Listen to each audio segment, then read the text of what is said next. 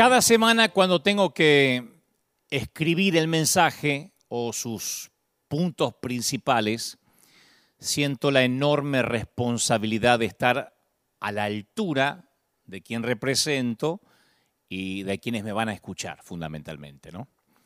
Y particularmente hay un pasaje en el libro de Eclesiastés que se aplica a mi tarea de escritor y comunicador en este caso.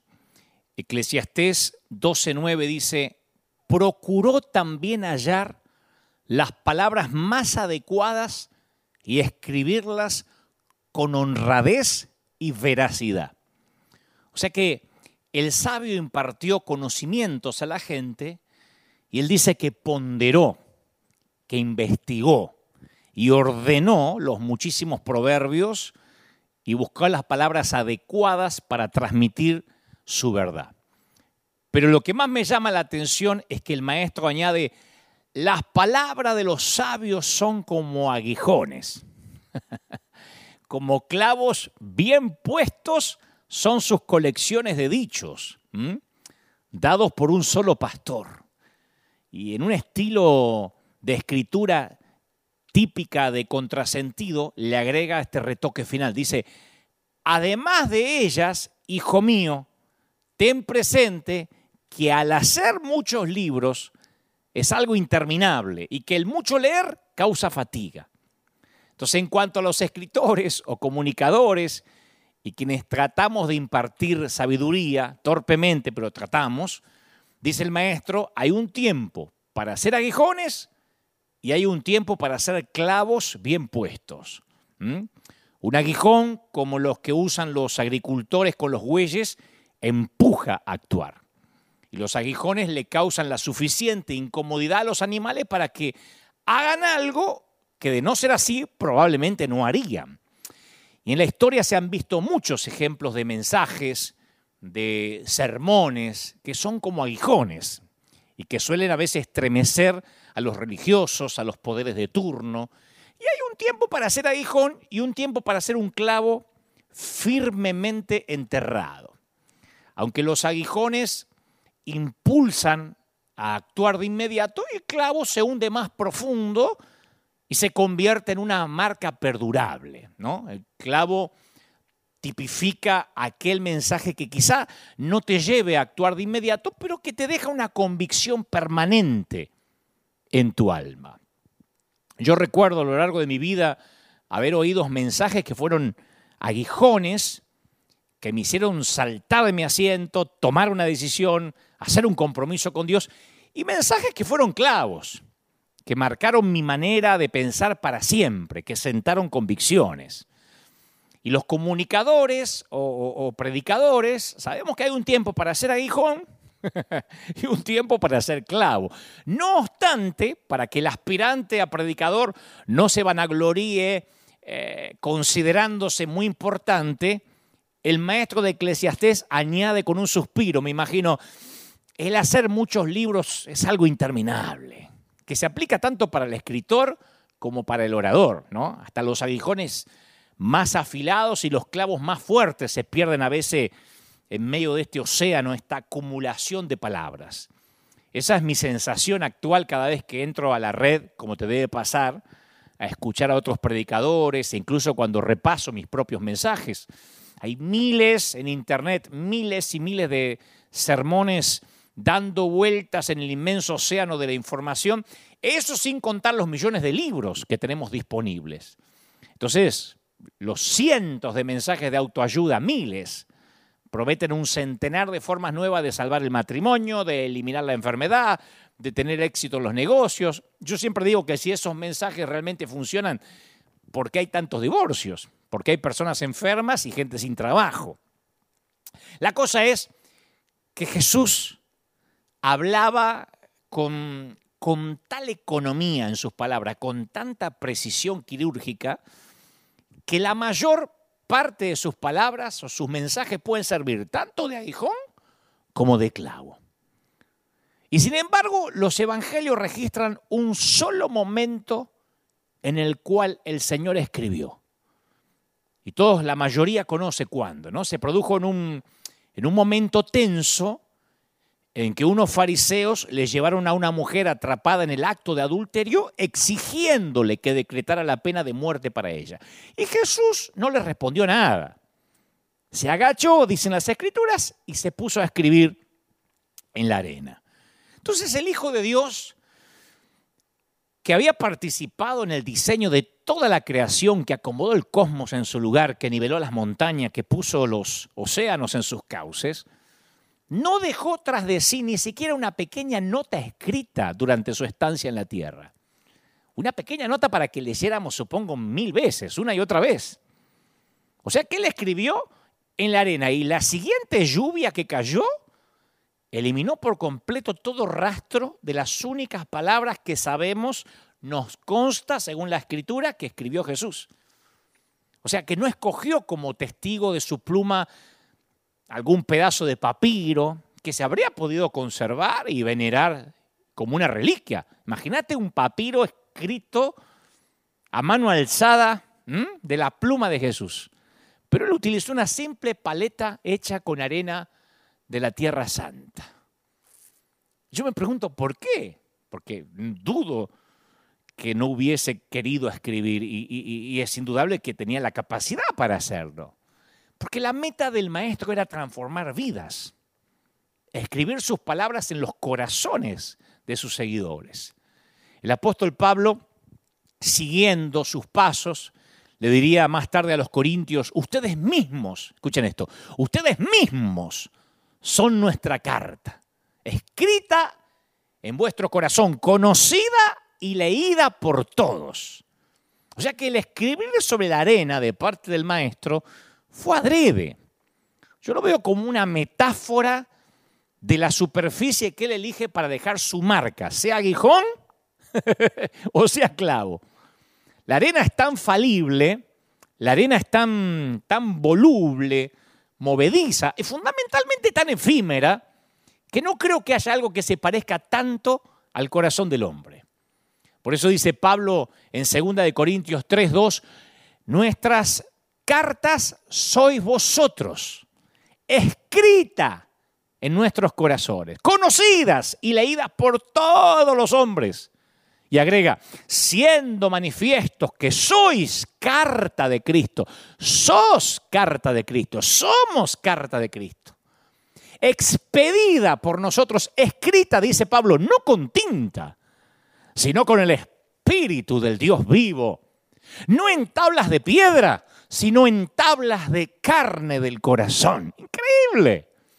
Yo muchas veces me he sentido confundido ante la razón por la cual Dios le encomendó a unos seres humanos llenos de defectos como nosotros la tarea de comunicar las buenas nuevas.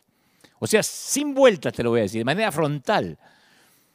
Es algo que me pregunto, es algo que me pregunto hace años, ¿por qué Jesús encomendó semejante tarea a gente tan endeble como la arena. Yo digo, ¿no hubiese sido mejor escribir unos buenos eh, tomos en papel? ¿Mm? ¿No era mejor que Jesús aprovechara los primeros 30 años de vida, estoy hablando antes de salir al ministerio público, en las horas libres de la carpintería, ¿no era mejor escribir una autobiografía y tener varias enciclopedias, varios tomos de una autobiografía, de lo que él pensaba, de lo que él creía? ¿Por qué nosotros, los seres humanos, tenemos que cargar con la responsabilidad de ser cartas, como diría Pablo, conocidas y leídas por todos los hombres?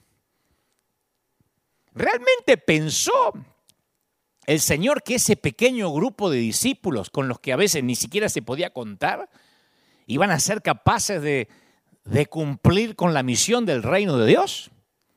¿Y qué decir del presente? ¿Qué de, nosotros? ¿Qué posibilidades tiene la iglesia que conocemos? La iglesia tal como la conocemos hoy, casi extinguida en Medio Oriente, despreciada en la Europa secular, ¿ah? una minoría en gran parte de Asia y África, llena de problemas en América, de cambiar el mundo para bien. Y yo quiero ser brutalmente sincero hoy quiero cometer un sincericidio, pero quiero ser más sincero que lo que fui el, domingo pasado, porque de eso se trata, ¿no? De, quiero ser lo más auténtico posible. Trato de achicar la brecha de lo que Dios quería que sea cuando nací a lo que soy ahora y para eso trato de navegar en las aguas de la autenticidad.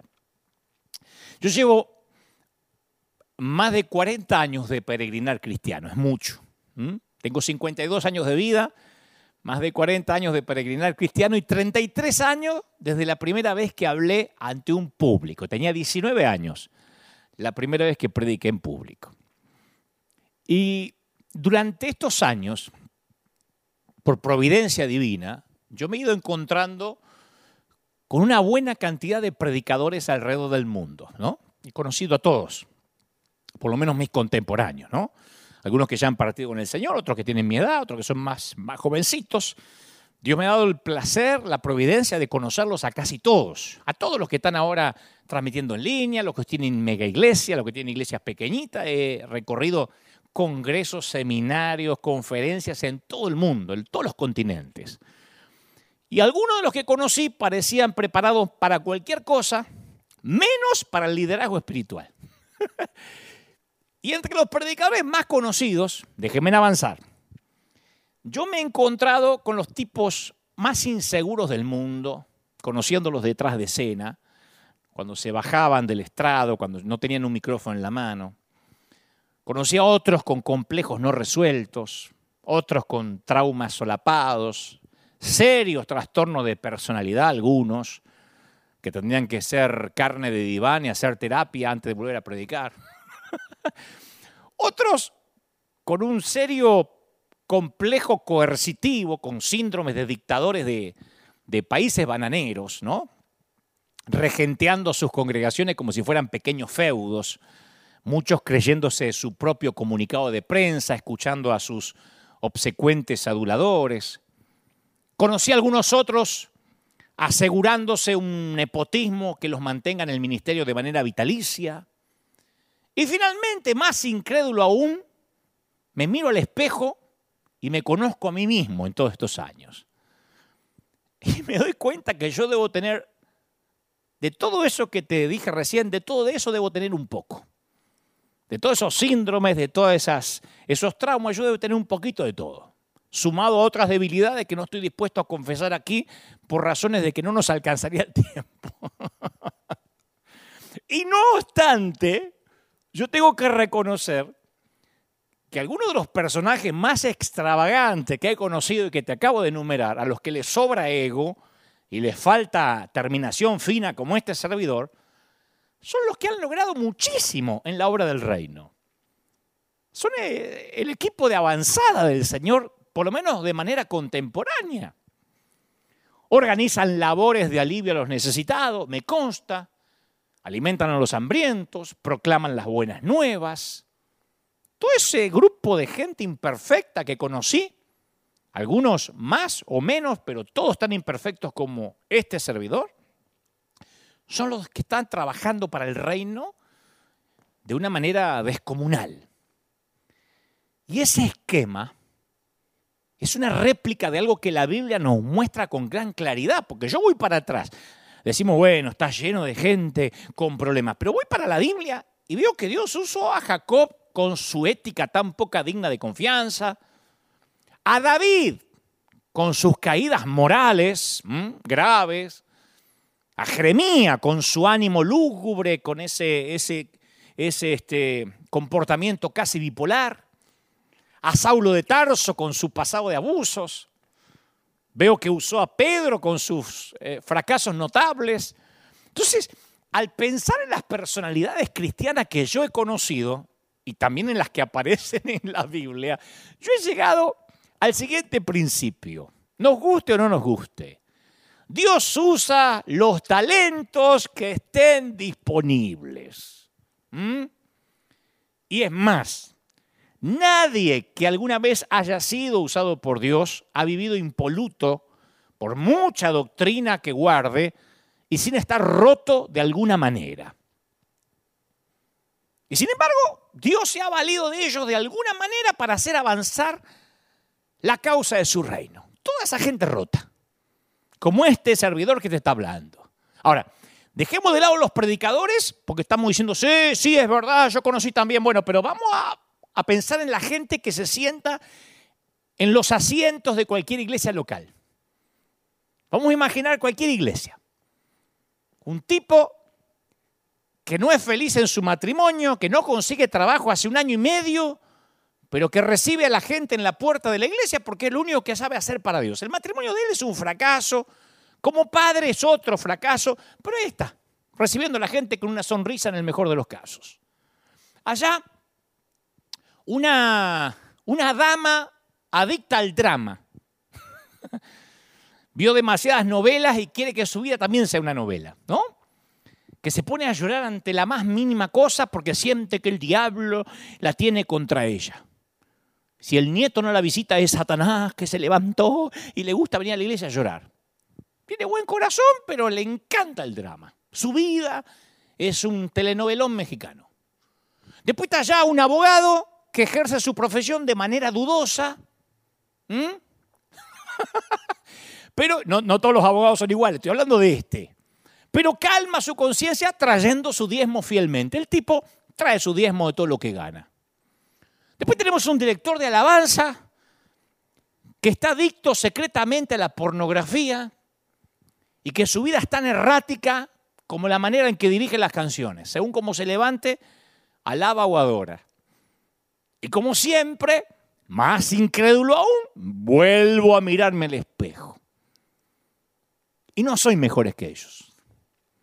Entonces, llego a la conclusión, llegamos a la conclusión que la carga del reino de Dios descansa sobre las espaldas de unos peregrinos comunes, rotos, corrientes,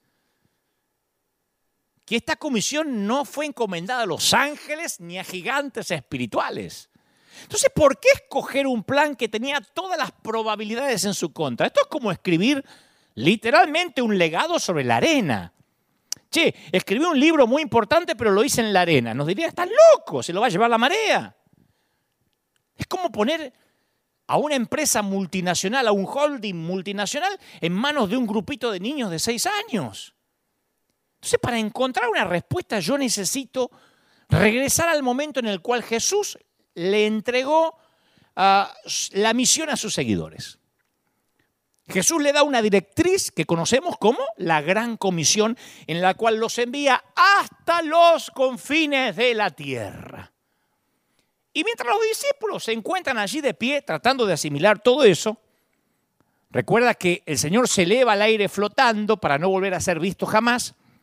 Yo después me imagino a Lucas sonriendo cuando describe años más tarde esa cómica escena de 11 discípulos estirando el cuello así como, como, como pato para mirar las nubes, mientras unos ángeles le hacen una pregunta obvia. ¿Qué hacen aquí mirando el cielo? Esa pregunta implicaba, ¿acaso no le dije que se movieran? Bueno, entonces muévanse. Si Jesús no hubiera ascendido, escucha, y se habría quedado ahí para siempre, aquí para siempre, en la tierra, o ahí en Jerusalén, la iglesia no tendría errores. Jesús ya estaba resucitado, eterno. Imaginen que Jesús, desde aquel tiempo hasta ahora, nunca se fue de la tierra. No habría gente rota. Cuando surgieran cuestiones morales como la eutanasia, el aborto, la inclusión de género, la iglesia hubiera podido apelar directamente a Jesús para que dictara una norma que aclarara las cosas de una vez por todas. Así como cuando un cura de pueblo tiene una duda, habla con el monseñor, con el cardenal y este dice, le voy a preguntar al papa a ver qué respuestas nos da. Imaginen que Jesús estuviera en una ciudad capital y uno podría ir y preguntarle sobre las cuestiones que a veces dudamos. ¿Por qué Jesús se iría y pondría su santa misión en manos de gente como nosotros? ¿Por qué nos eligió como carta de Cristo?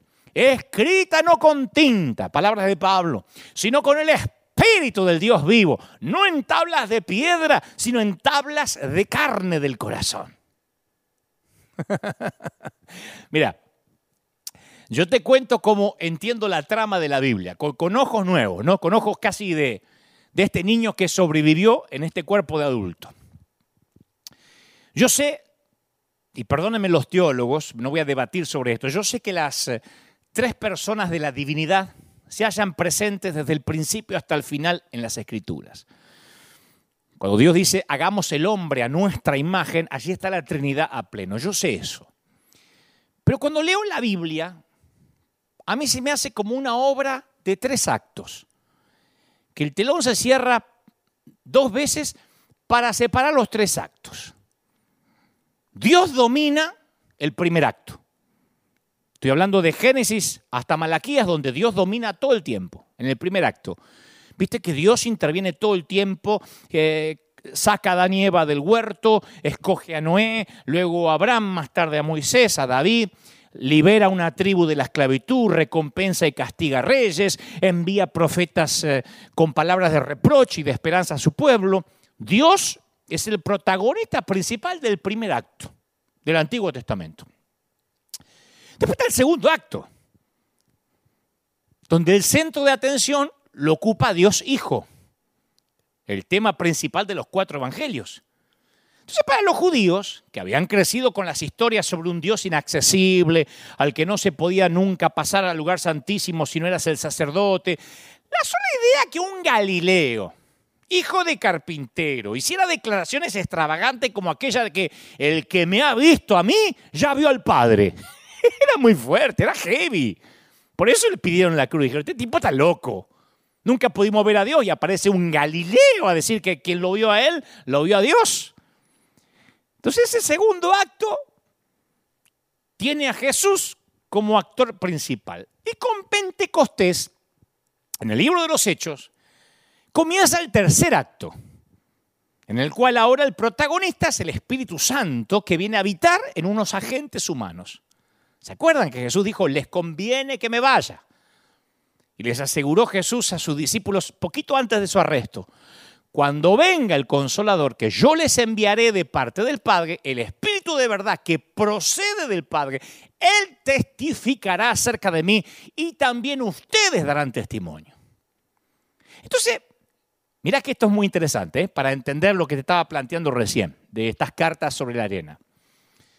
Vistos a través del lente de esta obra de tres actos, es como que el primer acto pareciera que Dios el Padre manejaba en detalle la historia humana, o al menos la historia de los israelitas.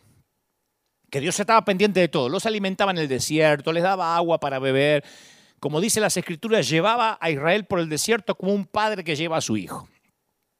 En el segundo acto, los discípulos le preguntan a Jesús ya que Él sí tiene poder para sanar a los enfermos, resucitar a los muertos e incluso calmar la tormenta, ¿por qué no usa ese poder en gran escala?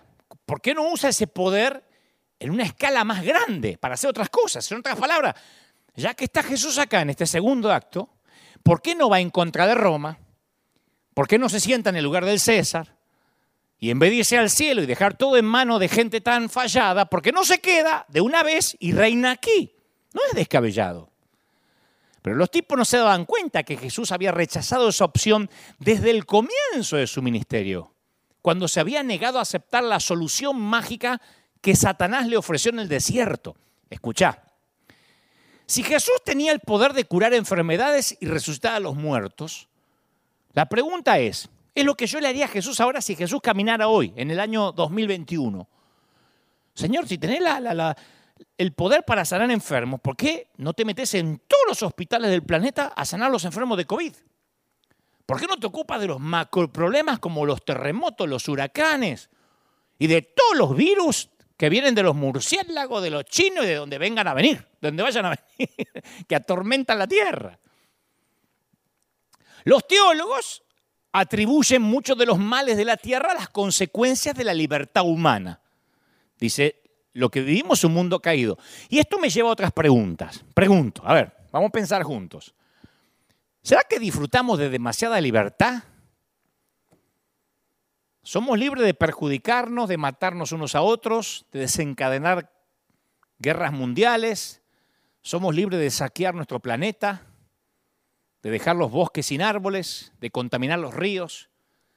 Incluso somos libres de desafiar a Dios de vivir sin restricciones como si no existiera ni el cielo ni el infierno. El que dice yo vivo la vida acá y me importa un cuerno lo que hay más allá, lo puede hacer.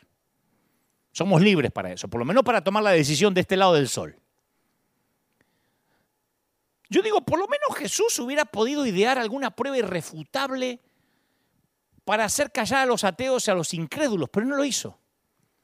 El primer acto oficial de Jesús como adulto, escucha, todo esto para construir lo que Dios me dijo que te diga, que nos va, a dar, nos va a dar mucha libertad y amplitud de mente. El primer acto oficial como Jesús, como Mesías, ya de adulto, es cuando se fue al desierto para encontrarse cara a cara con el acusador, que le brindó la ocasión para que enfrentase todos estos problemas del caos mundial y lo que los discípulos se preguntarían después. Satanás, Satanás mismo en persona tentó al Hijo de Dios para que cambiara las reglas del juego y que consiguiera su propósito con un método más directo. Le estaba proponiendo ser un Mesías mejor de lo que Jesús había planeado ser. Escucha, en las planicies arenosas de Palestina estuvo en juego mucho más que el carácter de Jesús. Estuvo por resolverse la libertad humana. Todo ocurrió ahí, en ese desierto. En el huerto, muchos años antes, un hombre y una mujer habían caído ante la promesa de Satanás que iban a poder llegar a un estado superior del que se les había asignado. Milenios más tarde, el segundo Adán, Jesús, según la expresión de Pablo, ¿no? Se enfrenta con una prueba semejante, pero ahora curiosamente invertida, al revés. Escucha, la serpiente en el Edén preguntó, ¿pueden ser como dioses? O les dijo, pueden ser como dioses. En el desierto, Satanás le dice a Jesús, ¿estás seguro que quieres ser humano? Porque tú, la verdad, tal vez no estés tan seguro de querer ser humano, completamente humano. Yo cuando leo el relato de la tentación se me ocurre que por falta de testigos oculares, todos los detalles los tuvo que haber contado, los tuvo que haber proporcionado Jesús. Porque en el desierto no hubo nadie tomando nota que fue a curosear. No había paparazzis. Yo creo que por alguna razón Jesús se sintió obligado a descubrir ante sus discípulos este momento de lucha y debilidad personal el mismo tentador que había encontrado un punto de vulnerabilidad en Adán y Eva, embistió a Jesús con una precisión mortal. Y Lucas cuenta, ¿no? Prepara el escenario en tono de drama y dice Jesús, lleno del Espíritu Santo, volvió del Jordán y fue llevado por el Espíritu al desierto por 40 días y era tentado por el diablo. Y agrega el evangelista, y no comió nada en aquellos días, pasados los cuales tuvo hambre. Entonces, quiero que vayamos a ese momento, a esa planicie arenosa de Palestina. Dos gigantes del cosmos asistieron a un escenario desolado. Dos guerreros listos para el combate, ¿no? Como dos boxeadores que giran alrededor del otro midiéndose en el cuadrilátero. Uno que acababa de comenzar su misión en territorio enemigo, hostil. El otro en un territorio muy conocido y fue el que dio el primer golpe. Satanás le pide a Jesús que convierta una piedra en pan y le ofrece todos los reinos del mundo y después lo incita a que se arroje desde una gran altura para probar la promesa de Dios en cuanto a su seguridad física. Vamos a, a desgranar esto. ¿Dónde está lo malo de estas peticiones? Porque las tres tentaciones parecen las cualidades mismas que se esperarían de un Mesías. ¿Acaso Jesús luego no iba a multiplicar panes para alimentar cinco mil comensales? Demostración mucho más impresionante que la que Satanás le estaba proponiendo. Jesús también iba a triunfar sobre la muerte y resucitar para convertirse en rey de reyes. O sea que las tres tentaciones no parecen malas en sí mismas, y sin embargo, algo fundamental sucedió en el desierto. Aunque Satanás estableció las pruebas, él fue el que no las superó. Escucha, en las dos primeras le pide a Jesús que demuestre quién es. En la tercera tentación le pide adoración. En la primera, dos, que demuestre quién es. Y en la tercera le pide adoración. O sea que la tentación desenmascaró a Satanás, pero Dios siguió siendo el mismo. Si eres Dios, dijo Satanás, sorpréndeme y actúa como Dios, como un Dios debería actuar. Jesús contestó, solo Dios decide estas cosas. Yo no voy a hacer nada solo porque vos me lo pidas. Entonces, cuando veo las tentaciones, veo que Satanás propuso una mejora muy atractiva para la misión del Mesías. Tentó a Jesús con las partes buenas de ser humano, sin las malas de todo lo que un ser humano tiene que pasar, sin saborear el gusto del pan, o sea, saborear el gusto del pan sin estar sometido a las reglas fijas del hambre, a las reglas de la agricultura. ¿Para qué vas a tener que andar sembrando, cosechando, amasando? Converte una piedra en pan. Enfrentar el riesgo sin peligro, gozar de la fama, del poder sin la perspectiva del dolor. O sea, Satanás en el cuadrilátero de las arenas del desierto le propone a Jesús llevar una corona pero en una cruz. Y esa tentación que Jesús resistió es la que muchos hoy, nosotros sus seguidores, a veces no podemos resistir. El Mesías no utilizó sus poderes milagrosos para beneficio propio. Ya desde el momento mismo de la tentación, Jesús se mostró renuente a forzar las reglas del universo. Ahora, imagínate qué fácil hubiese sido para Jesús haber transformado esas piedras en panes, como más adelante convirtió el agua en vino en las bodas de Caná. Después de todo, ¿por qué no? Tenía hambre, había terminado el ayuno. Aparte, las autoridades romanas distribuían pan gratis para promover el reino de César. Jesús pudo haber hecho lo mismo para promover el suyo y hubiese empezado ahí en el desierto. ¿Cómo no, Satanás? Todo esto va a ser una panadería en vez de un desierto.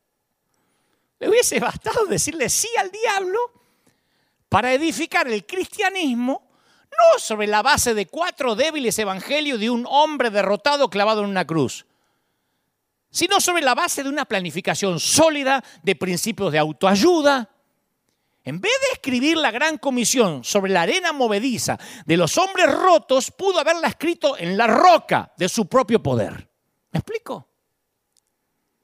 Si Él no nos hubiera dado la oportunidad a nosotros, y Él habría cambiado las reglas de juego en el desierto, hoy Jesús sería aclamado por igual en la Facultad de Economía de Londres, en la Facultad de Administración de Empresas de Harvard, Jesús hoy tendría una estatua en la plaza del Parlamento, otra en la puerta del Capitolio y otra en el Kremlin.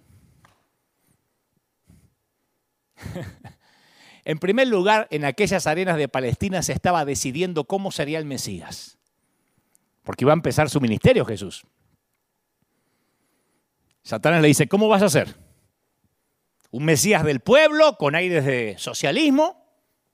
¿Que convierte las piedras en panes para alimentar a las multitudes que te siguen?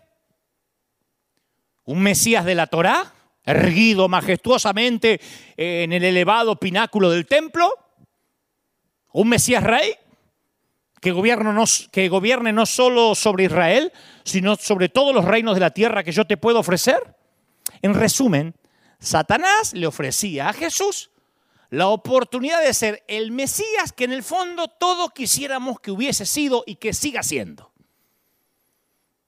Lo que hablábamos el domingo pasado. Pasaron dos mil y pico de años y nosotros seguimos orando por un Mesías que haga que los gobiernos sean íntegros, equitativos, que dejen de promover leyes que nos ofendan. No queremos un Mesías sufriente. Y Jesús tampoco disfrutaba saber que iría a la cruz. Satanás le sugirió a Jesús que se arrojara desde lo más alto para poner a prueba el cuidado de Dios. Y esa misma tentación volvería a presentarse durante su ministerio una y otra vez. ¿Se acuerdan cuando Jesús habló que debería ir a la cruz? Satanás volvió a meterse en la conversación y usó a Pedro. Jesús tuvo que reprender fuertemente a Pedro. Le dijo, quítate de mí, Satanás, porque le reconoció que no era Pedro, sino Satanás. Quítate de mí, Satanás, que no pones la mira en las cosas de Dios, sino en las de los hombres. Claro, Pedro, pobrecito, decimos, pucha, qué, qué, qué, exhortación si lo quería cuidar a Jesús, porque habría sentido horror Pedro ante la predicción que Jesús había hecho de muerte, de cruz. Y Pedro en un momento dijo, en ninguna manera esto te acontezca. Y esa reacción instintiva de Pedro tocó un punto susceptible en Jesús. Porque Jesús en las palabras de Pedro, bien intencionadas o no, había vuelto a oír la atracción de Satanás tentándolo a que tomara un camino más fácil. No sufras, no tenés por qué sufrir, sos Dios. Que sufran estos, no vos. Y la tentación esa iba a continuar, ¿eh? porque clavado en la cruz, Jesús oiría que alguien repetía en forma burlona, Casualmente la misma tentación consecuente. Un delincuente decía, si tú eres el Cristo, sálvate a ti mismo y a nosotros. Era Satanás, que no abandonó su tentación desde el desierto. Sálvate. Haz un espectáculo aquí grande. No mueras. Y los espectadores, instados por Satanás, repetían el clamor, que descienda ahora de la cruz y creeremos en él. Mirá qué linda manera de predicarse. En ese momento ¡puc! se bajaba de la cruz, le salían alas o empezaba a volar. Pero no hubo rescate, ni milagro, ni camino fácil, no sin, ni, ni, ni, ni vida sin dolor. Para que Jesús salvara a otros no podía salvarse a sí mismo. Y Satanás le propuso a Jesús una forma rápida que cumpliera con su misión. Podía ganarse las multitudes, podía repartir pan ofreciendo alimentos cuando quisieran, asumir el control de los reinos del mundo y protegerse a sí mismo de cualquier peligro. Con cinco, seis, siete guardaespaldas, ángeles, con ocho, nueve guaruras, se acabó. Pero no se puede predicar o extender un reino desde el poder, sino desde el amor, desde la libre elección. ¿Estamos? Yo recuerdo lo que Hace muchos años leí que escribió un editor en jefe de un importante periódico ruso que decía, no sabemos cómo motivar a las personas para que sean compasivas y buenas, decía el editor en jefe. Queremos generar fondos para los chicos de Chernobyl, pero el ciudadano ruso, el ciudadano ruso promedio prefiere gastarse el dinero en alcohol, en vino, en, ¿cómo es? en cerveza, en lo que quieran tomar, en ron. ¿Cómo se puede reformar y motivar a las personas? Preguntaba este editor en jefe, ¿cómo se logra que sean buena gente? Se ve que 74 años de comunismo habían demostrado que la bondad no se podía legislar desde el Kremlin y obligar a la gente a ser bueno o buena punta de pistola. Lo hablamos el domingo pasado y si Dios lo sigue hablando, es porque es necesario que nos quede claro, los intentos de obligar a la moralidad suelen producir personas desafiantes y gobernantes tiranos que pierden su eje moral. Por eso siempre me recuerdo, es otro reino estúpido, me lo recuerdo a mí mismo, es otro reino estúpido, me lo tengo que recordar, pegármelo en la nevera, escribírmelo en la frente, es otro reino estúpido.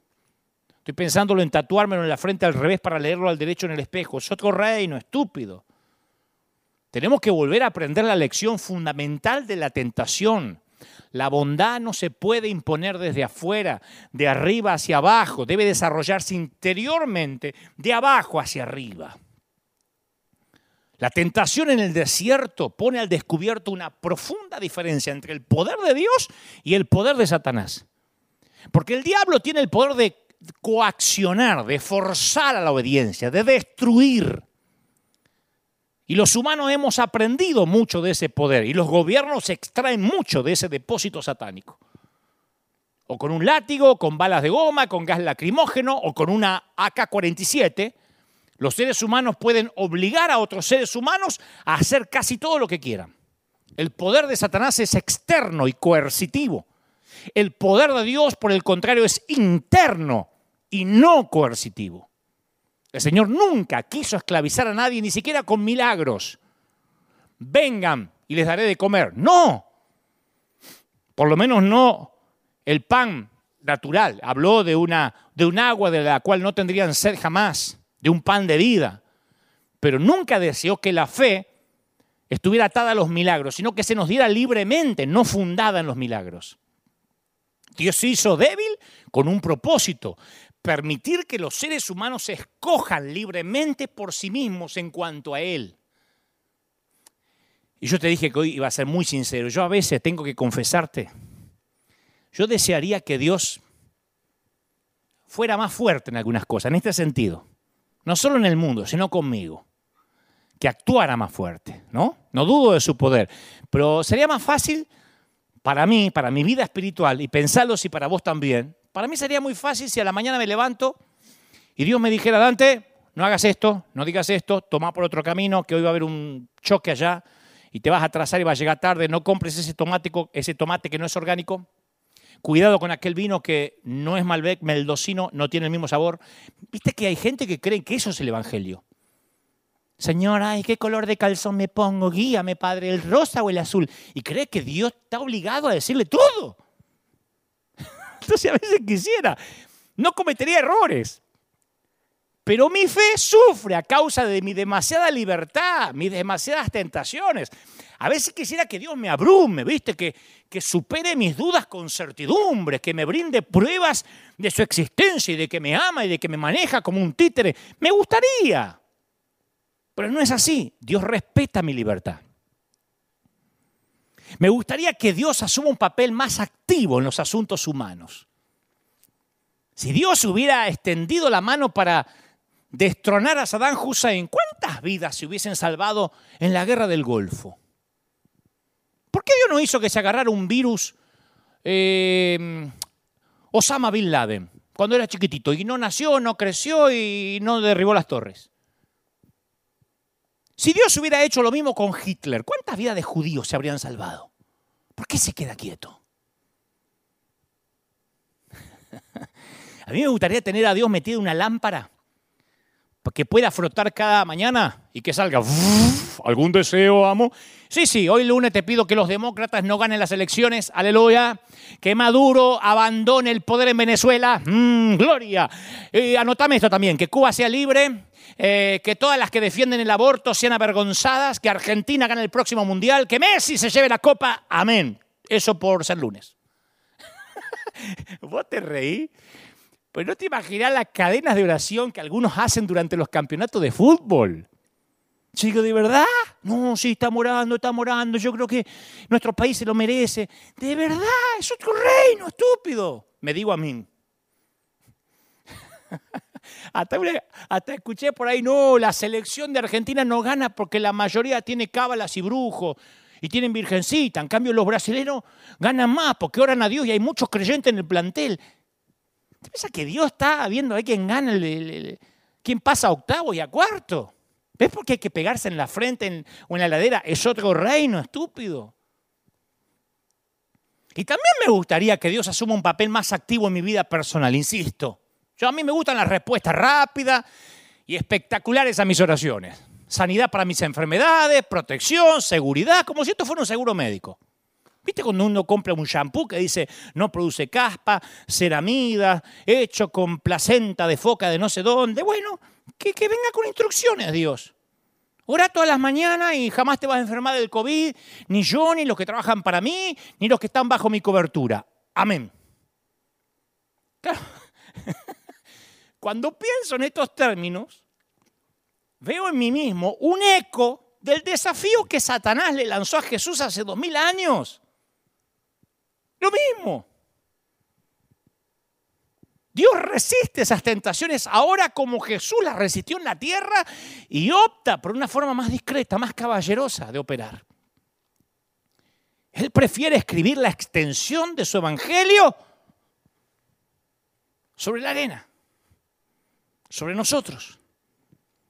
Y en lugar de aplastar el mal con su fuerza divina, en lugar de imponer justicia y destruir a los injustos y arrancar a los dictadores de los gobiernos, en lugar de establecer la paz mediante un gobierno terrenal perfecto, con un hombre de Dios que llega a la Casa Blanca o a la Rosada, optó en el tercer acto por usar gente rota, llenándola con su espíritu.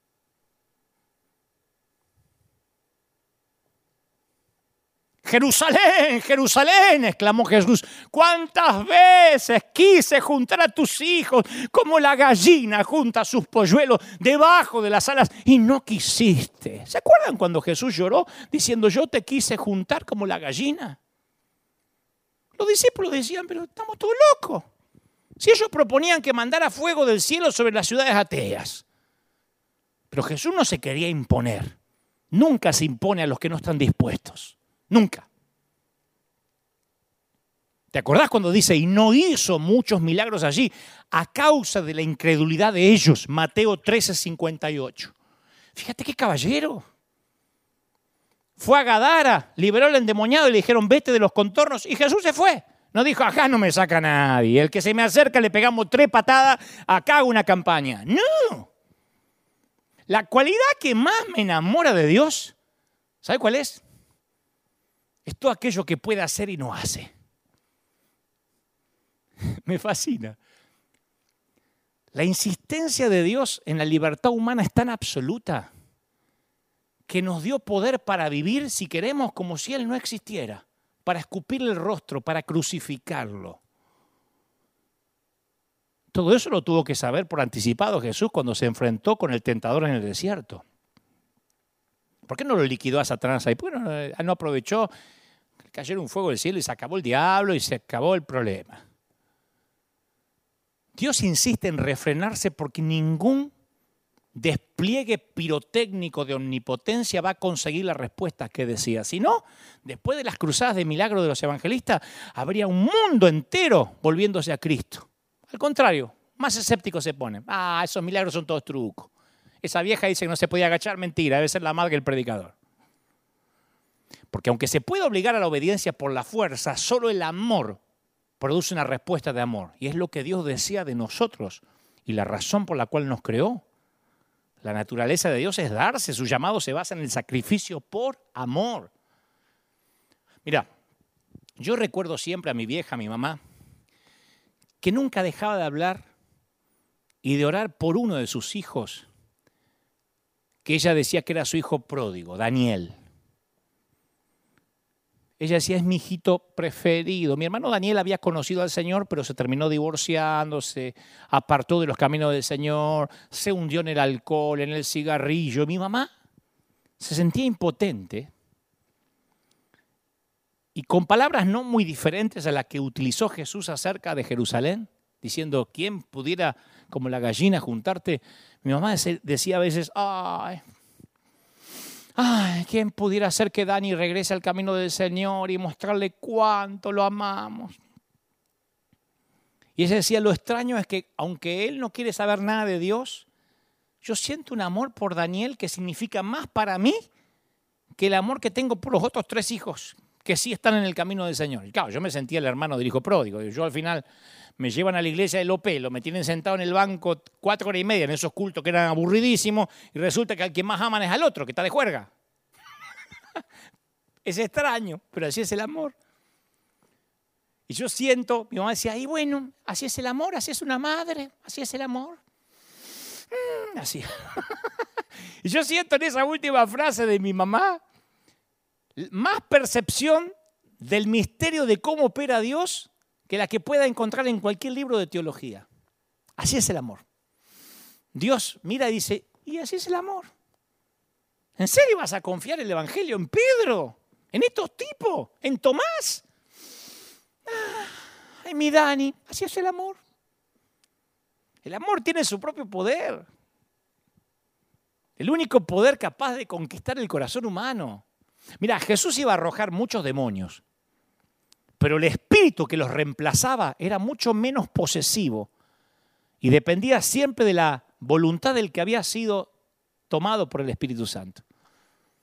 Jesús podría decir, te saco un demonio y te meto el Espíritu Santo, o sea, cambio una posesión por otra. No. Aún así yo me hago esta pregunta, ¿vale la libertad humana lo que cuesta? Porque mira que nos cuesta, ¿eh? Para el Señor y viendo cómo Él preservó el libre albedrío, yo creo que Él nos dice, sí, vale la pena. Y cuando yo repaso el resto de la vida de Jesús, veo que la pauta de refrenarse que inició allá en el desierto persistió toda la vida. Nunca, nunca, nunca en todos estos años de peregrinar cristiano he visto que Jesús fuerza la mano de alguien. Nosotros forzamos. Si has levantado la mano, Un amigo, un mujer se te va a acercar, te va a tomar los datos, te va a pedir los documentos, te va a sacar una foto para que no te escape, te va a llamar cuatro veces a la semana, te va a volver loco hasta que vuelva. Jesús no. Le decimos seguimiento, conservación de frutos para que no se nos escape. Jesús deja claras las consecuencias de las decisiones y permite que el otro decida. Respondió a la pregunta de un hombre rico con palabras firmes y luego lo deja que se aleje. Che, Marcos, ¿le tomaste el celular al joven rico? Mira que puede ser un bien, buen diezmador, ¿eh? Hay que explicarle mejor las parábolas. Yo creo que está durito, pero va a aceptar. Lo dejo ahí. Y Marcos agrega intencionalmente este comentario. Entonces Jesús mirándole le amó. Le amó. Y le dijo, vende todo lo que tiene mi viejo, dáselo a los pobres. Y tendrás tesoro en el cielo. Y ven y sígueme, tomando tu cruz. Nosotros nos quedamos con eso. ¿Eh, ¿Viste? Los ricos no van a entrar. Se nos escapa el detalle de Jesús mirándole, le amó. Nunca dejó la idea flotando de cómo puede ser que este tipo odioso se atreva a querer seguirme a mí con la guita que tiene. No, lo amó. Y porque lo amó, dejó que él decidiera. Porque lo amó demasiado, dejó que él decidiera. Jesús tenía una visión muy realista de cómo iba a responder el mundo. Dijo, por causa de la maldad, el amor de muchos se va a enfriar. Y no agregó, y se los voy a calentar como sea. Se va a enfriar. Viste que a veces utilizamos el, la palabra, la frase, el complejo mesiánico. Es para describir ese síndrome enfermizo, esa obsesión que a veces tenemos los predicadores de resolver los problemas de todos. Pero el verdadero Salvador estaba extraordinariamente libre de ese complejo. Yo no veo al verdadero Salvador que se sentía obligado a convertir a todo el mundo durante su vida, ni a sanar personas que no estaban listas para ser sanadas, ni dándole siete vueltas al palacio de Herodes, ni poniéndole las manos al, Capitolio de, de Pilato. Es más, ni retaba a la gente por no tener fe. Le preguntaba, ¿qué quieres que haga por ti? Le pregunta a un ciego, ¿qué quieres? Porque a lo mejor el ciego no quería recuperar la vista, quería un bastón blanco. ¿Qué sé yo? Jesús decía, ¿quieres ser sano? Un respeto increíble tenía el Señor por la libertad humana. Y tiene. Fíjate que cuando Satanás le pide tentar a Pedro y pasarlo por el tamiz como el trigo, ni siquiera Jesús se negó a la petición. Le dijo, Pedro, yo he rogado por ti que tu fe no te falte. ¿Por qué no le dijo a Satanás, tu abuela no lo va a tocar? Te reprendo, te reprendo, te reprendo, diablo. Toca, toca. Cree un cerco, un cerco alrededor de los míos. No lo va a poder tocar, no lo va a tocar porque es un pacto. Eh, voy a orar para que la fe no te falte. ¿Te das cuenta?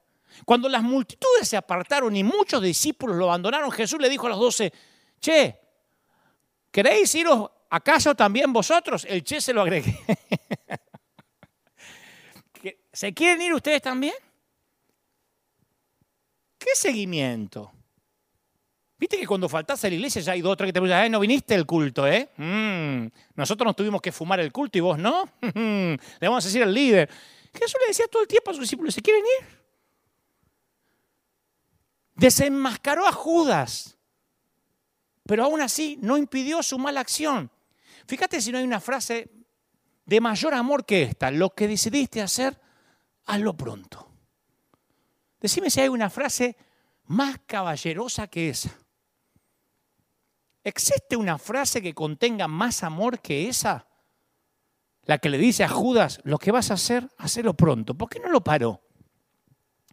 ¿Por qué no lo agarraron los otros once, le pegaron una orada, una revolcada hasta que Judas se le fuera el demonio de adentro? Toma tu cruz y sígueme, dijo Jesús en la invitación menos manipuladora que se haya ofrecido jamás. Mira que Jesús podía decir, el que viene a mí va a tener un negocio, vas a ser empresario. ¿Cuánto quieren ser cabeza y no cola? El que viene a mí lo voy a sanar. El que viene ahí no se me va a enfermar si está bajo mi cobertura. Jesús nunca prometió lo que nosotros prometemos. Dijo, tomen la cruz y síganme. No hay, no hay nada menos manipulador que eso. ¿Sabes por qué yo digo que soy un legalista en recuperación? Porque de tanto en tanto yo espero inconscientemente que Jesús tenga las mismas cualidades con las que me crié en la iglesia de la infancia. Yo estaba en una iglesia donde me sentía víctima de presiones emocionales y el pastor me oraba y no me caía y me empujaban. Y si no, había uno atrás así que te, pegaba para que te caiga. Y si no me caía, oraban por mi rebeldía contra la unción. Por ejemplo, la doctrina se presentaba en el estilo de cree en esto y no hagas preguntas, porque lo dijo el pastor, se acabó. Entonces el poder de los milagros, sumado a respetar la autoridad sin cuestionamiento, la iglesia no tenía, no dejaba lugar para la duda. Y después fui creciendo, me hice jovencito y aprendí las técnicas manipuladoras para salir a ganar almas. Que algunas implicaban presentarme engañosamente ante la persona con quien hablaba, ¡pum!, para meter el Evangelio. Y si no había presentado el Evangelio al final de la charla, el haberme acercado para amar a esa persona no había servido de nada. Hasta el día de hoy hay gente que piensa así. Que yo lo hablé, el síndrome de vendedor de tienda. ¿Viste cuando estás en una tienda mirando y dice, ¿le puedo ayudar en algo? No, te quiere ayudar, te quiere vender algo. Creer que el vendedor se te acerca porque te quiere ayudar es una falacia. Y la gente percibe que a veces no nos acercamos con amor genuino. A veces cuando me toca entrevistar a, gente, por ejemplo en CNN, me escriben de modo acusatorio, supongo que le hablaste de Cristo a Pepe Mujica, si no, no entiendo el propósito de esa entrevista. ¿De verdad? Lo estoy entrevistando. A lo mejor el tipo va a percibir que realmente me quiero acercar a él, que no lo estoy acusando. La gente sabe si después entablamos una amistad, si charlamos, si me hace pregunta. Ese poder coercitivo no es de Jesús. Yo voy a la vida de Jesús y no encuentro esas cualidades en la vida de Jesús. Y si leemos la historia de la iglesia, muchos seguidores de Jesús han sucumbido ante las mismas tentaciones que él resistió. Para nuestra vergüenza. La historia de la iglesia revela intentos incansables de mejorarle el camino al Mesías, de hacerlo un poquito mejor, para atraer más gente. A veces hasta la iglesia sueña con asociarse con el gobierno de turno porque es un atajo al poder y confunde los dos reinos. Lo hablamos el domingo pasado, nos lo dijo el Señor. Y a veces, en el peor de los casos, la iglesia cultiva a sus propios dictadores, los más graves, Jim Jones, para los memoriosos deben recordar allá en los 80 que los envenenó a todos en, en Guayana. David Koresh, que los quemó a todos, porque entendían cómo se manipula el poder.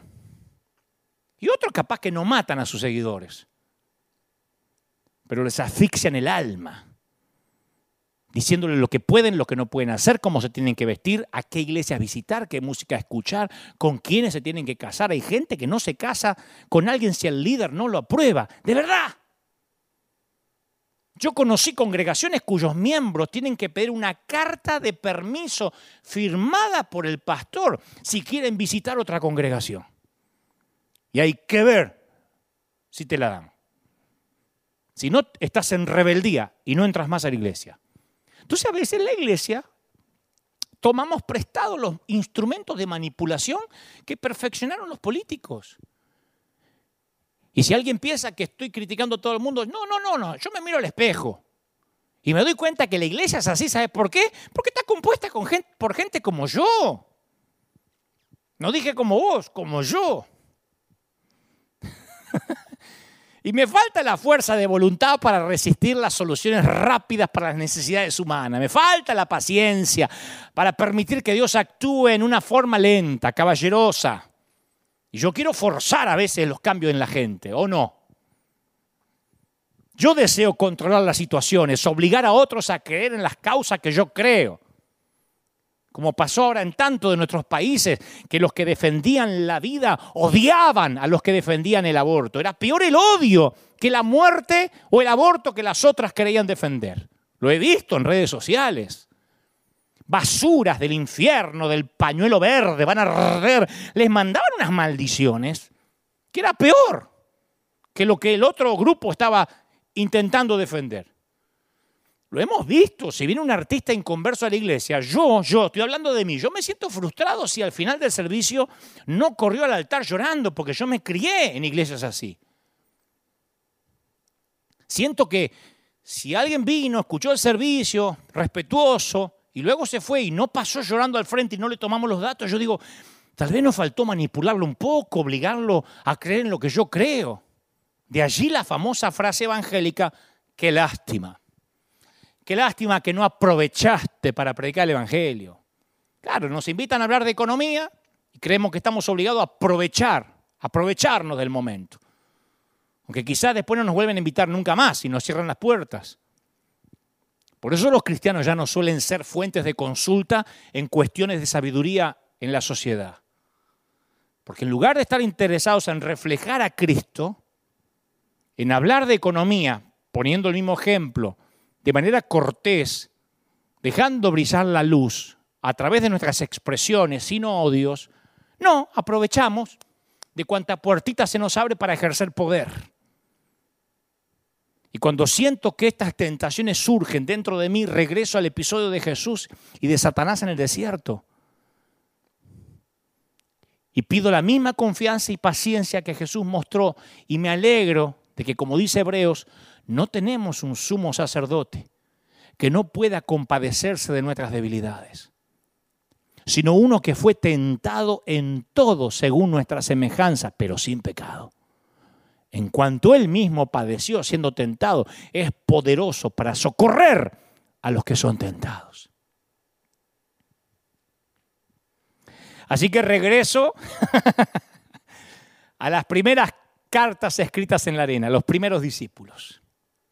¿Qué hacen aquí mirando el cielo? dijo el ángel. Que una manera de decir, muévanse, ustedes ahora son los protagonistas del tercer acto. Y a pesar de que en tres años Jesús se las arregló para cambiar la historia para siempre. Mientras estuvo en la tierra no hizo nada por China. Jesús no hizo nada por Australia cuando estuvo en la tierra, por América, ni siquiera por Europa. Todo eso iba a venir más tarde a través de los escritos en la arena, de la obra de sus seguidores. de una manera caballerosa, eh, prudente, con paciencia como dije el domingo pasado, como algo chiquito que va creciendo, una semillita de mostaza o un poquito de, levadura que leuda la masa. Jesús le había dicho con unas palabras cuyo sentido apenas iban a asimilar en esos momentos. Les dijo, el que cree en mí, las obras que yo hago también él las hará. Y las hará mayores, porque yo vuelvo al Padre. Entonces nosotros torpes, peregrinos rotos. Somos el Jesús que quedó atrás después de la ascensión, los herederos del Espíritu de Dios. Pablo lleva aún más lejos este concepto afirmando que somos el cuerpo de Cristo. Somos el templo de Dios, lo cual significa la presencia real de Dios en el mundo. Mi viejo, mi querida, somos la razón por la que vino Jesús para poner en marcha un reino sin fronteras que terminaría alcanzando Europa, China, Australia y el continente americano, Oceanía. ¿Dónde está Dios hoy en el mundo? En todas partes. El tercer acto es el más arriesgado de todos los giros de esta obra porque ha liberado a Dios en nosotros y a través de nosotros. Y encima nos dice que lo que hagamos por los pequeñitos lo hacemos por Él. Entonces cuando yo le digo al Señor, Señor, ayúdame, necesito tu ayuda, siento que Dios me dice, yo también, me alegro, porque mira vos, yo también necesito ayuda. Así que llévale algo de agua a esa anciana ahí, de Colombia, honrala. Y después vamos a pensar qué vamos a hacer con tu problema. Pero ahora, serví a mis pequeñitos porque eso me los hace por mí.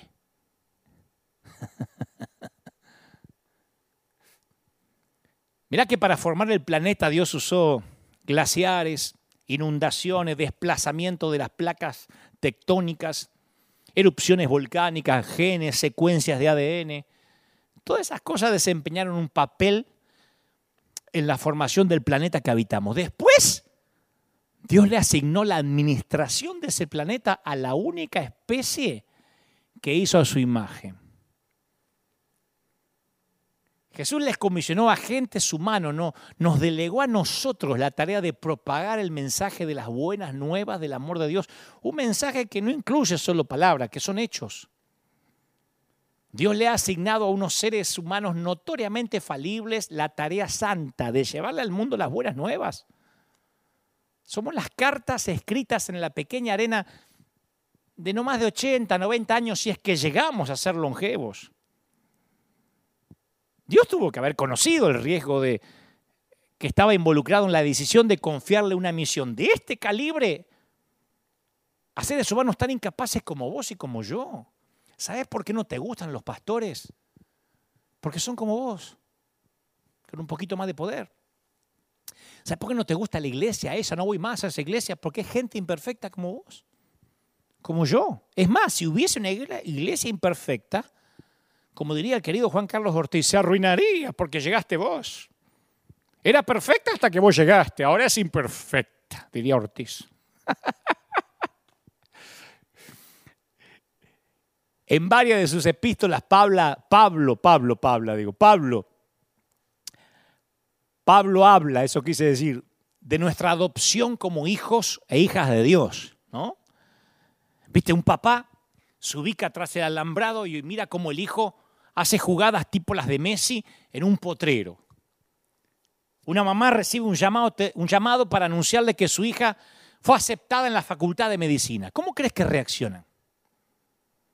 ¿Qué dice el papá que mira al nene jugar? este pibito está tratando de exhibirse delante mío con la pelota.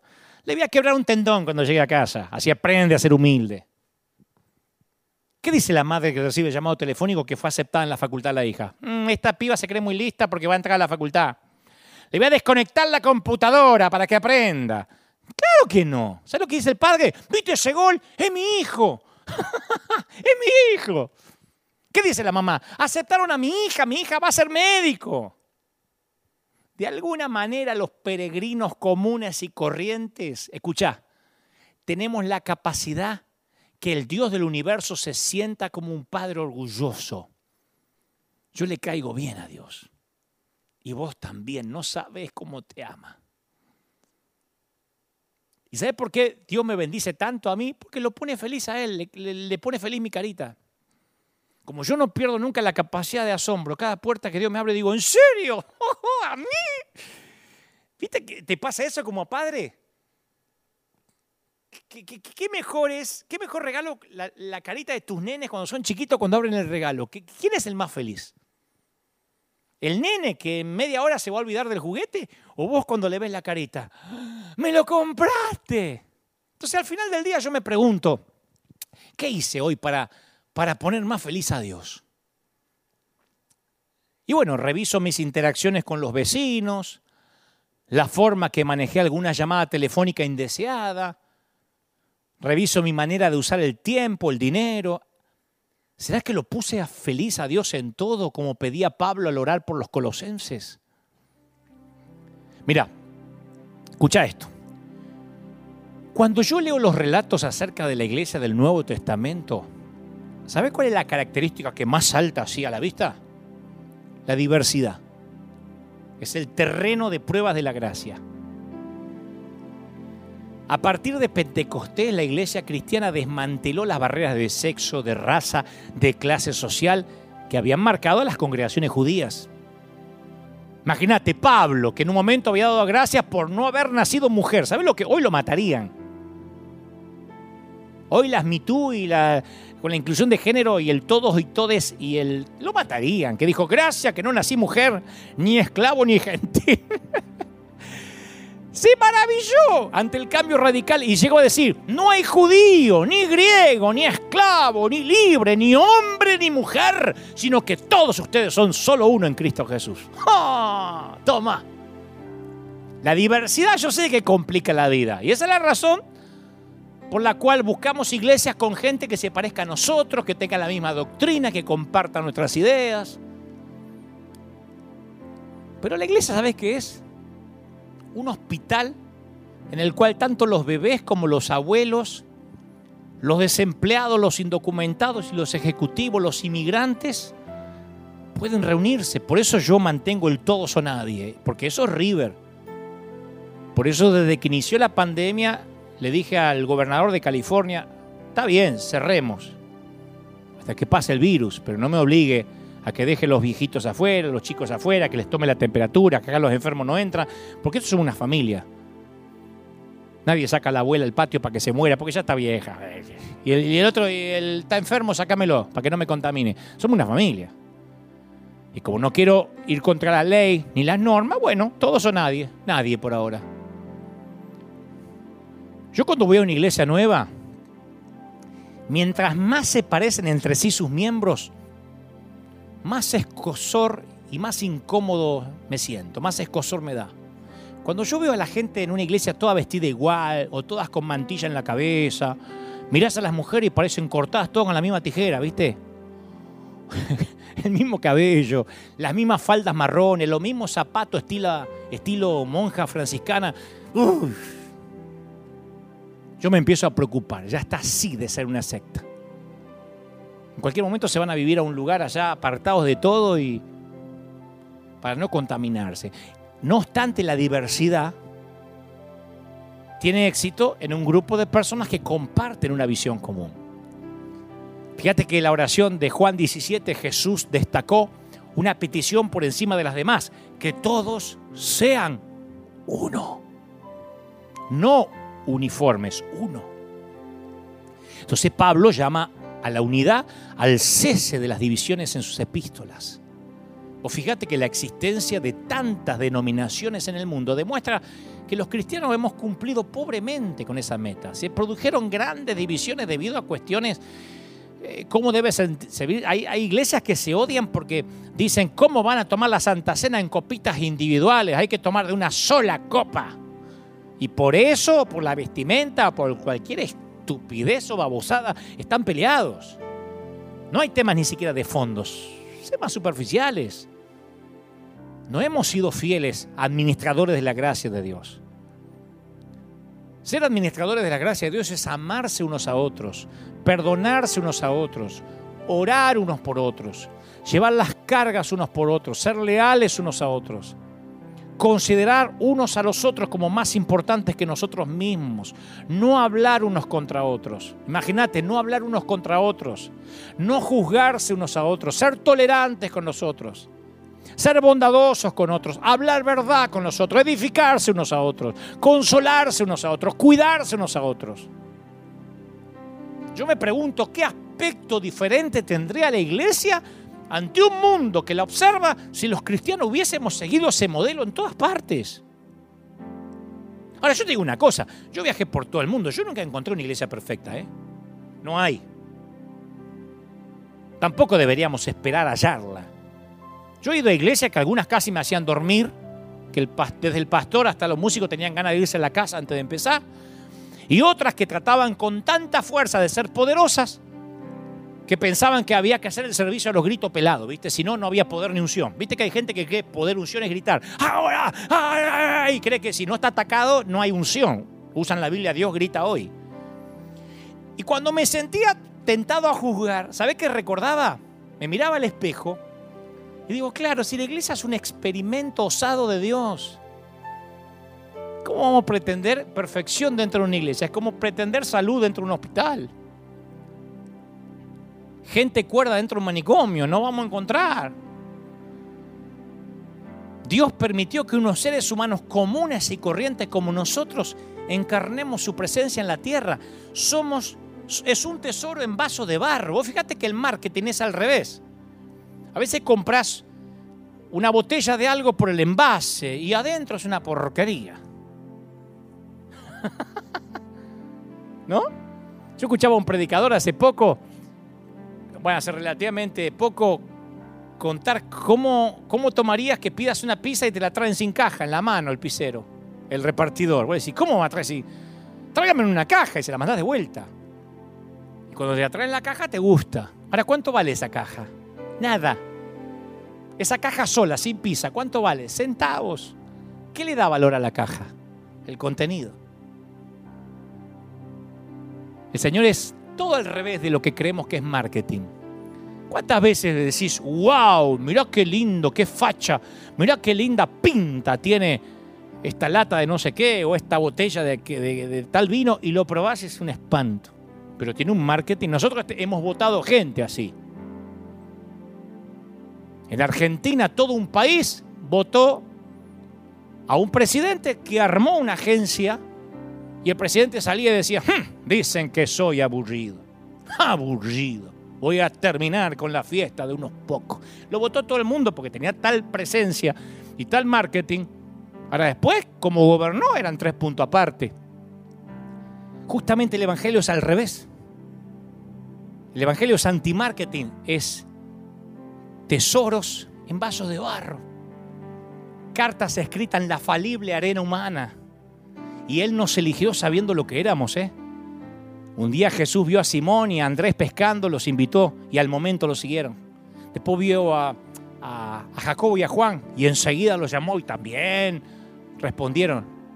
Y no era raro que, que los rabinos tuvieran discípulos, porque uno podía, no podía ser rabí sin, sin gente, ¿no? sin discípulos, como la vieja definición de liderazgo. El que guía sin que nadie lo siga, solo está dando una caminata. Lo que era inusual que Jesús reclutara a los hombres, porque se acostumbraba a que fueran los discípulos los que iniciaban el proceso de solicitud. Y el hecho de que el rabí diera el primer paso equivalía a estar desesperado, porque Harvard no anda buscando universitarios por la calle. Jesús hizo ese reclutamiento para reflejar un principio. El llamamiento empieza, ¿saben quién? En Dios. Y esa banda de discípulos de Jesús se mantuvo unida durante tres años. Viajaron, aprendieron, oraron juntos. Lo vieron a Jesús llorar, lo vieron cansarse, reírse. Y a la hora de seguirlo se equivocaron con la misma frecuencia que acertaron otras veces. A, veces yo pienso que Jesús hubiese ministrado más fácil sin todos ellos. A veces eran un peso los tipos. Jesús decía, ay, ¿hasta cuándo voy a atacar ustedes? Y después que Jesús murió, había posibilidad que ese grupito se desbandara, ¿eh? pero continuaron. Después estaban enseñando en la zona del templo. Eh, la Biblia dice que el Sanedrín lo llamó para examinarlo. Imagínate, dos pescadores interrogados por la élite intelectual, lo mismo que dos albañiles tengan que contestar preguntas de, de, mecánica cuántica ante los catedráticos del Instituto de Tecnología de Massachusetts. Pero fue la facultad del Instituto de Tecnología de Massachusetts la que quedó desconcertada. Observaron que estos pescadores eran gente sin estudios, sin preparación, pero reconocían que habían estado con Jesús. Habían seguido a Jesús, era una comunidad alternativa, oraban, servían, compartían la comida con alegría, generosidad. Ponían sus posiciones, sus posesiones a disposición del resto para ayudarse llegaron a entender que tenían una misión. Y cuando surge la persecución, ¿te pensás que empezaron a llorar? Lo tomaron como una convocatoria para esparcir la palabra. Che, yo me voy a escapar a Europa, de paso predico. Roma y las naciones antiguas no, no sabían qué hacer con este movimiento. No había existido nada así. En esta nueva naturaleza no hay griego ni judío, circunciso ni incircunciso, dijo Pablo, ni culto ni inculto, esclavo ni libre, sino que Cristo es todo y está en todos. Por lo tanto, dijo Pablo, como, como escogido de Dios, santos y amados, revístanse de afecto, de bondad, de humildad, amabilidad y paciencia ¿De dónde vino la idea de un mundo unido con personas de todo género, toda nacionalidad, toda posición, como si fuera una familia? Mira ahora los que están en el live, son de todo el mundo. ¿Dónde hubo antes de Jesús un movimiento que metiera adentro a todo ser humano sin importar nacionalidad, etnia, estatus, ingreso, género, trasfondo moral, educación, para ser amado y transformado? Fue idea de Jesús y está pasando. Mientras que los magistrados competían por el honor, los cristianos decían eso es vanagloria.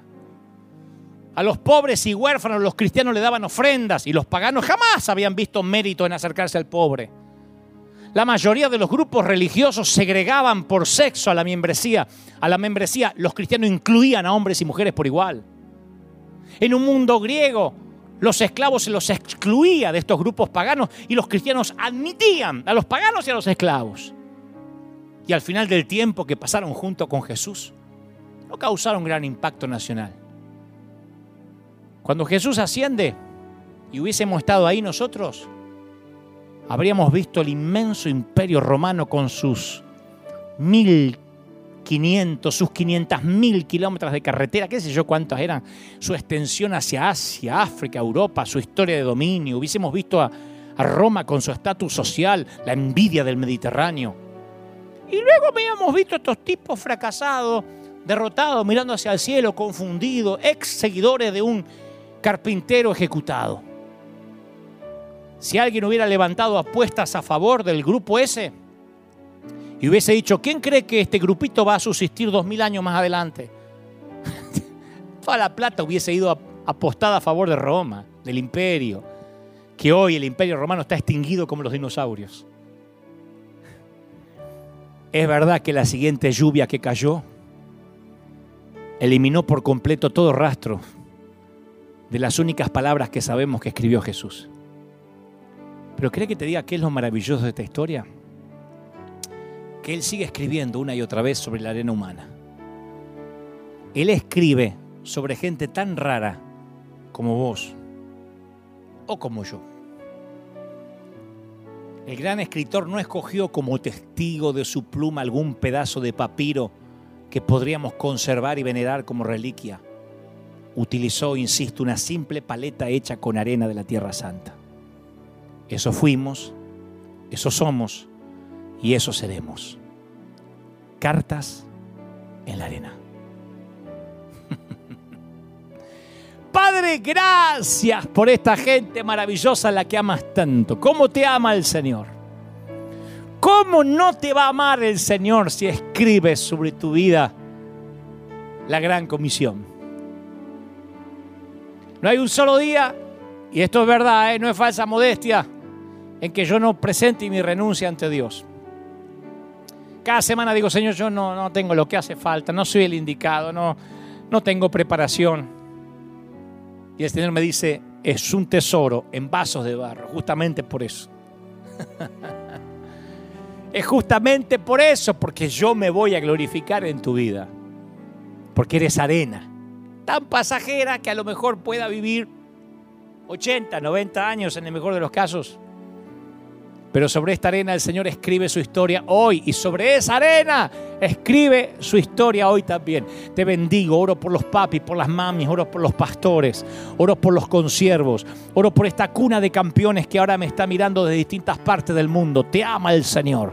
Si estás por primera vez oyéndome, eres católico, ateo, inconverso, musulmán, judío, menonita, qué sé yo te ama el Señor. Y ni siquiera te estoy diciendo que tienes que cambiar de creencia o de religión. Solamente quiero que digas, Señor, yo sé que me respetas. Respeta mi libre albedrío. Y porque quiero, te pido que entres en mi corazón. Y Él, como todo caballero, aceptará la invitación, cenará contigo y tú con Él. Te ama el Señor. Gracias por estar ahí. Oro por todos los que se han conectado de distintas partes del mundo, por los que están enfermos, por los que tienen necesidad económica. Oro por la iglesia de River, por ese escuadrón de emergencia en combate contra las filas invasoras, este escuadrón de búsqueda. Oro por todas las familias de River. Te ama el Señor. Oro por los chiquitos, por los niños. Oro por los jóvenes, por toda la gente de River Arena, más los que se van a sumar algún día, los que se están sumando virtualmente en distintas partes del mundo. Te bendigo. Suelta sobre ti el Espíritu Santo una nueva unción. Que Dios bendiga tu entrada, tu salida, tu acostarte y tu levantarte. Que haga brillar su rostro sobre ti. Que haga resplandecer tu cara y que te dé muchas bendiciones abundantes. Amén y amén. Que Dios te bendiga. Que Dios te guarde. Nos vemos aquí dentro de siete días, firme como talón de oso. Gracias por estar ahí. Estoy feliz de haberte dicho lo que Dios me dijo que te dijera y no te enojes conmigo, que apenas entregué el paquete, te pedí la firma y me voy. Chao, hasta la próxima. Nos vemos el domingo que viene. Bye.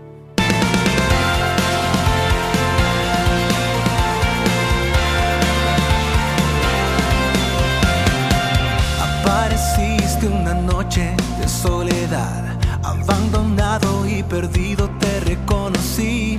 Voz diciéndome no temas, yo estoy aquí. El Padre me envió por ti y me curaste las heridas, me sanaste mi Jesús. Todas mis cargas las dejaste allí en la cruz. Algo tan grande no lo puedo comprender. Llegó tu dulce voz diciéndome una y otra vez, oh, oh, oh, oh, eres bienvenido, eres amado